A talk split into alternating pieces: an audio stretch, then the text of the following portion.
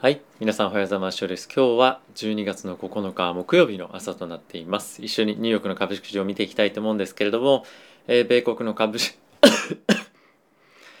はい。皆さんおはようございます。です今日は12月の9日木曜日の朝となっています。一緒にニューヨークの株式市場を見ていきたいと思うんですけれども、えー、今日はですね米国の株式市場また上昇で3日連続の上昇となっていました、えー、かなりマーケットの雰囲気明るくなってきたんじゃないかなと思います。今非常に気になっているポイントとしてはオミクロンだったりとかあとは来来週の FOMC ですね、まあ、そのあたりが中心の話題となっているんですけれども、まあ、今日については後ほどもカバーしていきますがオミクロンについて非常に前向きなニュースが出ていました。でそういったこともあってマーケット全般としてはリスクオンの方向性に戻ってきたというかオミクロンの前の段階まで株式市場は戻ってきたんじゃないかなと思ってます。で今引き続き非常にマーケット全般としては調子はいいものの一部ちょっと半導体のあたりですとか弱含んでいるような状況ではあるんですけれども、えー、全般的には非常に、まあ、決算も含めていい状況でもあるので、えー、まだまだマーケットとしては成長を続けていけるんじゃないかっていうような、まあ、見通しがメインのシナリオなんじゃないかなと思っています。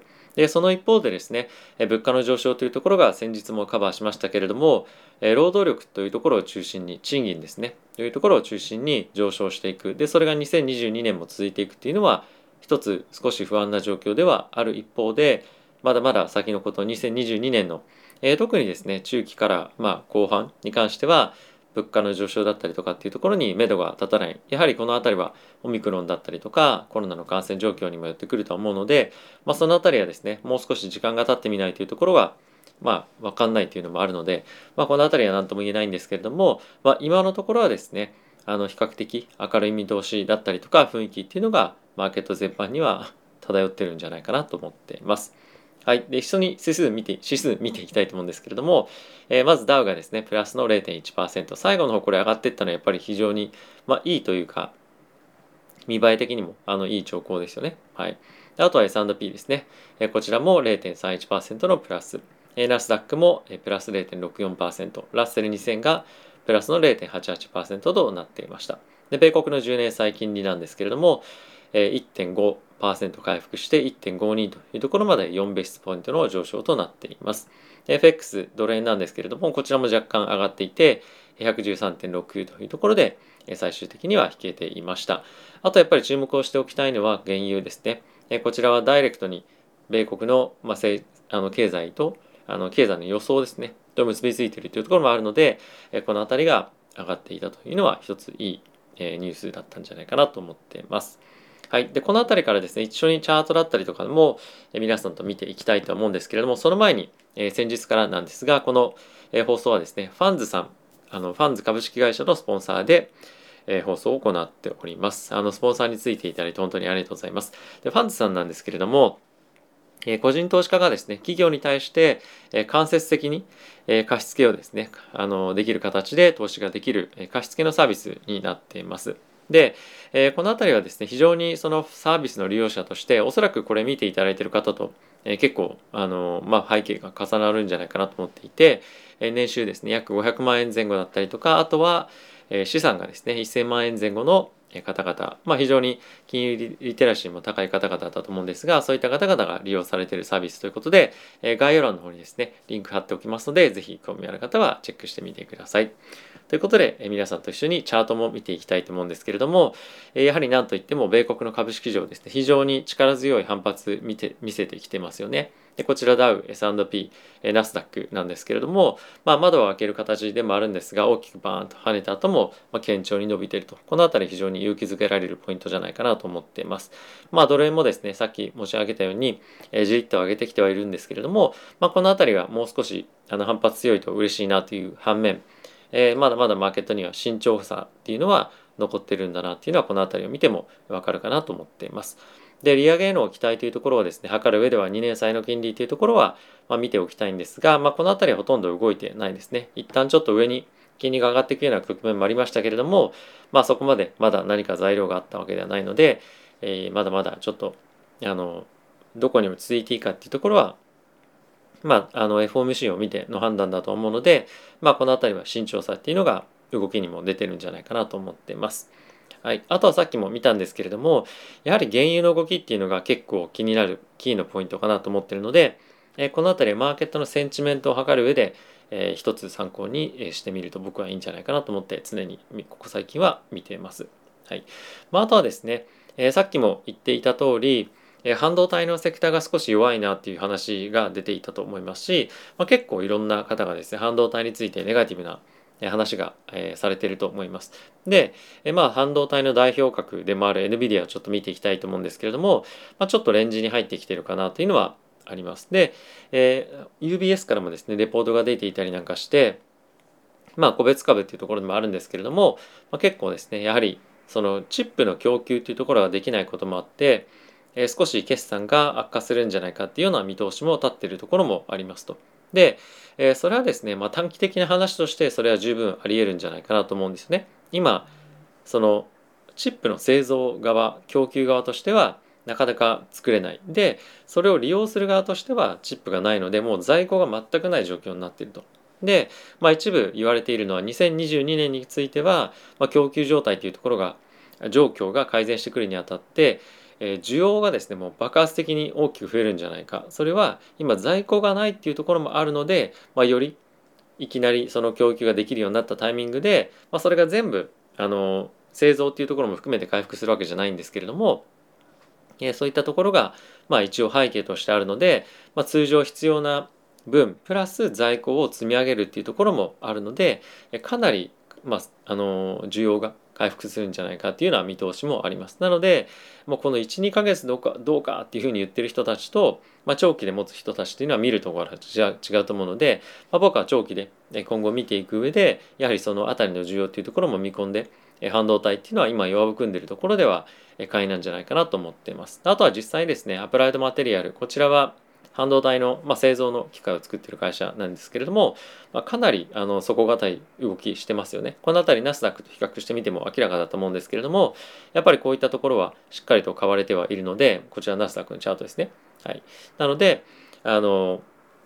まだまだ成長産業だと思いますし、えー、今ちょっとやっぱり落ちてるディップで下がってるところでは、まあ、特に有料銘柄については、え拾っておくいい、えー、タイミングなんじゃないかなと僕は思っております。はい。ということで、えここからニュースですね、見ていきたいと思うんですけれども、えまずは今日の一番大きなニュースとしては、ファイザーの CEO からのコメントとして、えオミクロンのまあ、対応していくにあたって、えー、と4回目のですね ワクチンの接種が必要なんじゃないかっていうことを言っていたんですね。で、えこれまではですねオミクロンに対して3回、まあ、いわゆるそのブースターショットをしていくことで体制がある程度できますよねっていう話がこれまでありましたと。で今回についてはそのオミクロンに対応していくために4回目の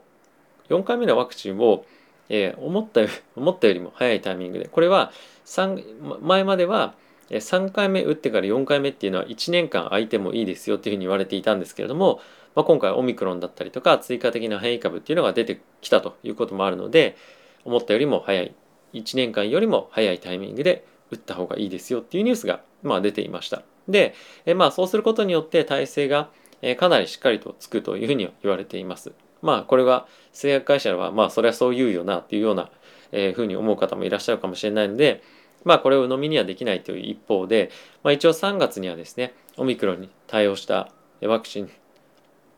オミクロンに対応したワクチンっていうのが一応開発される予定でもあるので、まあ、そのあたりを見込むとやはりまあ、3回目打ち打った後に、まあ、4回目は少し早めにっていうのは、まあ、そういった背景もあったりするんじゃないかなと思っています。まあ、いずれにせよですねオミクロン株に対してしっかりと体制を持った状況で、まあ、人類が、まあ、挑もうと思えば挑めるよっていう状況は、まあ、整いつつあるというところなので、まあ、一応オミクロンへの恐怖感っていうのはもう全くマーケットは、まあ、感じていないんじゃないですけれども以前と比べると、まあ、かなり小さくなってきてるんじゃないかなと思っています。でやっぱりこういったことがどんどんどんどん繰り返されていって変異株が出てもまあ大丈夫だよねみたいな感じの、まあ、このサイクルは比較的前よりあのどんどんどんどん早くなっていくそしてそのうちあまあじゃあ新しいワクチン製造しようかみたいなぐらいな感じにそのうちなってくるんじゃないかなと思うので、まあ、この辺りは少しずつコロナの収束化っていうところに今向かっているんじゃないかなと思っています。はい。ではですね、ウォール・ストリート・ジャーナル見ていきたいと思うんですが、はい。まあ、こちら一番あの目立つところにあるのがファイザーの CEO のコメントですね、まあ、似たようなことを言っていたということです。で僕ちょっと気にしているのがえーと、こちらの記事なんですけれども、中国の方からですねこちら中国人民銀行なんですがいわゆる政府の銀行というような形で、機能をしてきているんですけれども今ですね中国の政府がこの中国人民銀行に対してかなり厳しい、検査締め付けっていうのをやり始めていると。でこれ背景なんですけれどもやはり、えエバーグランデの話もあってその貸付に対して非常に甘い審査をやっているプラスえいろいろ社内で汚職だったりとかもろもろ非常に問題ちょっとありすぎるんじゃないか、えしっかりといろいろと何て言うんですかねあのマネージできるできてんのかっていうのが非常に問題になっているそうです。で今後ももちろんこの中国人民銀行に関しては中国の中央銀行としての、まあ、いわゆるその役割みたいなになっていくんですけれども、まあ、ちゃんとそうは言ってもあのちゃんとした会社にちゃんとした分量を貸してよねと。あんまりもあまりにもその検査だったりとか、まあ、調査がずさんであればどんどんどんどんお金は減っていくしあとは中国の経済としても、えー、ちゃんとした発展ができないと。でこの辺りを今中国政府としてはメスを入れようとしているですなわちおそらく今後エバーグランデみたいなあの企業がその不動産だけじゃなくて出てくる可能性もあるんじゃないかなと思うので、まあ、この辺りは一つえ注意をしておきたいポイントかなと思います。なのでまあ中国株持ってる方、まあ、結構今ですねいろんな方があのいろんな機関が買いなんじゃないかというふうに言ってると思うんですけれども、まあ、そのバリエーション的に安いっていうところとあとは中国が追加的にやろうとしているような、まあ、政策変更っていうところはですね見ながら一緒に行った方がいいんじゃないかなと僕は思っております。はい、え次なんですけれども、まあ、あとはですね、まあ、こちらのウォール・ストリート・ジャーナルの方は一旦終わりまして、えブルームバーグの方なんですけれども、まあ、こちらやはり一面に大きく出てるのは、えー、ファイザーのファイザーバイオテックのワクチンですね。で、えー、僕はここで注目していきたいのはですね、どこだ？ありました。はい。これじゃないか。すいません。えっ、と、またエバーグランデについて、まあ、いろいろとコメントが出ていますと。で、これは先ほどの、えー、話とあの結びつけて、まあ、近いようなものなんですけれども一応そのNo Lehman Moment ですよと、まあ、そのリーマンみたいにはならないんですよというのが、まあ、一応心配ありませんみたいな記事にはえー、なってる一方で、まあ、さっきもお伝えした通り我々として気にしておかなければいけないのは、まあ、このエバーグランデの背後にあるいろんなリスクだとかあとは中国の他の分野に対しての大きなリスクこの辺りは、え、注目引き続きしておかなければいけないなと、え、思っております。まあ、あとはですね今、えー中国のオリンピック来年ですね行われますよねでそこに対してアメリカだったりとかカナダだったりとか、まあ、いろんな UK も含めてですね国が政治的なボイコットをしようとしていますでこちらの記事なんですけれどもでこれってまあ何が問題かっていうとやっぱりそのオリンピックに関しては各国の首脳ももちろんそうなんですけれども、まあ、大臣級の人々がですね訪れて観戦をして帰るっていうのが、まあ、一つのいわゆるその流れの中であるんですけれどもまあ、そういったところを通じて普段できないような政治活動っていうのができるわけなんですよね。で中国については非常に今なかなかヨーロッパ諸国とあとアメリカですね。に対して非常にちょっと関係が難しくなってきている。でかつ悪化していってると。でそういったとこもあるのでやはりまあいろんな話をですね中国オリンピック開催期間中にしたりですとか、まあ、交渉も含めてですしあとはその交渉というところが進まないかったとしてもやっぱり一緒に時間を過ごすことで仲良くなるということは非常に多いと思うので、まあ、そういったところでいろいろと行っていきたかったにもかかわらず、まあ、結構やっぱり非常に重要な、えー、主要国が政治的なボイコットをするということが発表されています。でおそらく今後どんどんどんどんもっと他の国も同じような状況になっていくと思うんですよね。でそうなってくることによって中国の孤立化っていうところが進んでいくんじゃないかなと思いますし、まあ、そうすることによって、えなかなかその世界的にあの、まあ、協調性のある行動とかっていうのも取れなくなってきますしやはり対立が進めば進むほど、えいろんな問題っていうのが起きやすくなってくると思うので、まあ、この辺りは追加的にどのような、えー、まあ何て言うんですかねあの問題が浮き彫りになってくるか分かりませんが、まあ、ちょっと気をつけておいた方がいいポイントかなと思います。特にやっぱりそのオイル関係に関しては、まあ、じゃあみんなで一緒に、えー、減産じゃなくて増産求めようね。とかあとは備蓄放出やろうねみたいなとこっていうのも結構そのバイデン大統領としてはあのキーなポイント政策だったりもするのでいろいろもろもろですね。この辺りは、えーまあ、今後どういうふうに影響出てくるか分かりませんが注目をしていきたいと思います。はい、であとですねちょっとこの中でも見失ってしまったんですけれども、え今ですねあの先日もお伝えした通り結構そのファンドマネージャーのパフォーマンスが悪いですよねというのが、えー、さっき記事であのありましたもう少しちょっとあの古くなってしまったのかどっかに行ってしまったんですけれども、えー、ここ20年ぐらいで、まあ、最悪のパフォーマンスだみたいな記事が出ていて、まあ、これはもちろんあのファンドによって違うと思うんですけれどもえそういったファンドがやっぱり結構多いと。で、そのあたりの生産の売りみたいのが、まあ、出てくるよっていう記事じゃないですよ。ただ、まあ、そういったところもありえるしやはり今年1年間については非常に厳しい年だったっていうのがまず大きくあると思います。でじゃあそれをどういうふうに、えー、変えていかなきゃいけないかっていうのの起爆剤として仮想通貨がその中に組み入れられるとかっていうのも今後十分あるんじゃないかなと思うので、まあ、これはあくまでも想定なんですけれども、まあ、一部のファンドについてはそういったところを検討していくところもあるでしょうし、まあ、他にでそういった新しい投資のまあ分野として組み入れるものってないんですよね。で今年やっぱり1年とかっていうふうに見ても仮想通貨については非常に爆発的な成長がある、まあ、そういったものを例えば5%だけ入れ入れないかっていうふうになってもリターンの改善とっていうのは、まあ、数パーセントあもしくはその 0. 何パーセントかもしれませんができると思います。なので、えー、そういったところに対してアプローチをしていく上で今後も仮想通貨への注目っていうのは高まっていくんじゃないかなと思いますし、まあ、あとはその投資家側というかその個人投資家側としても資金を出す上でそこに対してエクスポージャーがあるかそこに対しての、ま投資を行っているかどうかっていうところも結構やっぱり選定の中で、えー、まあ大きくなくとも、まあ、一つの要素になってくるかと思うので、えー、そういった点も含めてですね注目をしていきたいと思います。はいまああのファンドのパフォーマンスっていうところも出ましたけれどもやはり今年1年間特にここあの数週間というところでも、まあ、結構ハイグロだったりとかは大きくやられてもいるので、まあ、来年に向けてどうしようかなというふうに考えている方も非常に多いかと思うんですが、まあ、あの以前これちょっと僕はツイッター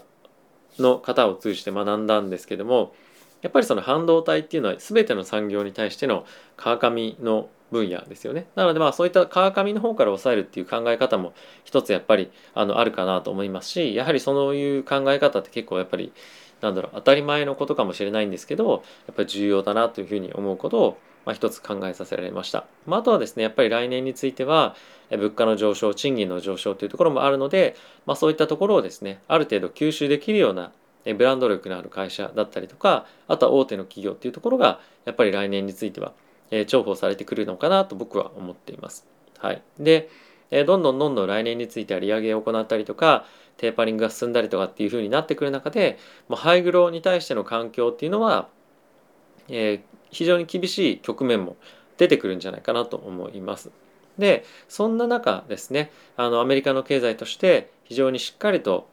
雇用だったりとかも含めて回復してくるっていうふうになった時にまたバーンっていうふうに伸びてくると思うので、まあ、その辺りはあのハイグロに入るタイミングだったりとかまあもう今入ってる方も多いかもしれませんが、まあ、その辺り